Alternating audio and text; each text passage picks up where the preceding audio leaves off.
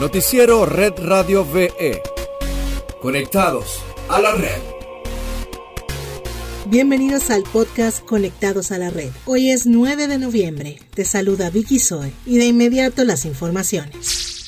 Con la consigna Venezuela se respeta, carajo. Organizaciones populares bolivianas y venezolanas acompañaron a la delegación diplomática de la nación bolivariana a retomar las instalaciones de su embajada en Bolivia. El canciller venezolano Jorge Arreaza, en compañía del nuevo embajador del país suramericano en Bolivia, Alexander Yáñez, amparado en las leyes internacionales, recuperó la sede como punto de inicio del restablecimiento pleno de las relaciones entre los gobiernos legítimos de ambas naciones.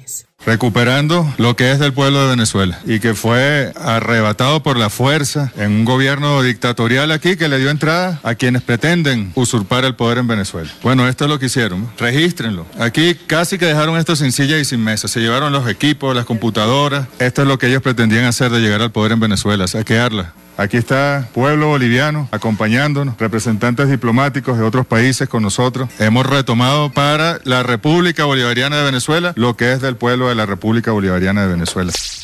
En Red Global tenemos que el expresidente y líder político Evo Morales regresó este lunes a Bolivia por la frontera con Argentina para reencontrarse con el pueblo en una caravana heroica que recorrió diversas poblaciones de ambos países. Morales debió abandonar su nación el 11 de noviembre del 2019 después del golpe de Estado impulsado por Estados Unidos. Agradezco al hermano Alberto Fernández y a Andrés Manuel López Obrador por salvarme la vida y por facilitar mi estadía durante esta difícil etapa. Así añadió Evo. Es un regreso histórico después de un año de dictadura, persecución, masacre, neoliberalismo y corrupción promovido por la dictadura de Áñez. Evo finalizó el evento diciendo, fracasó el imperio que me quiso matar y desaparecer el MAS. Ayer el MAS retomó las riendas del país con el hermano Luis Arce y yo he regresado junto a millones de bolivianos que queremos paz, socialismo, democracia y justicia.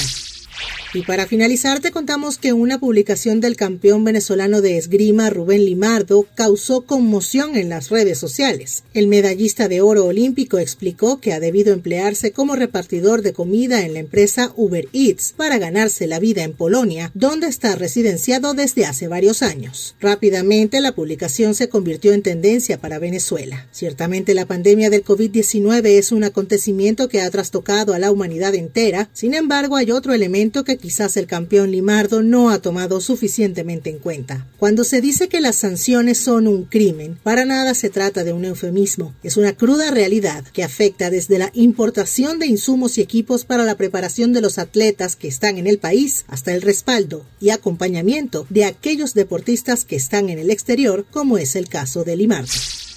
Esto es todo por hoy. Para más información visita redradiove.com y síguenos arroba redradiove en todas nuestras redes sociales. Hasta mañana. Noticiero Red Radio VE. Conectados a la red.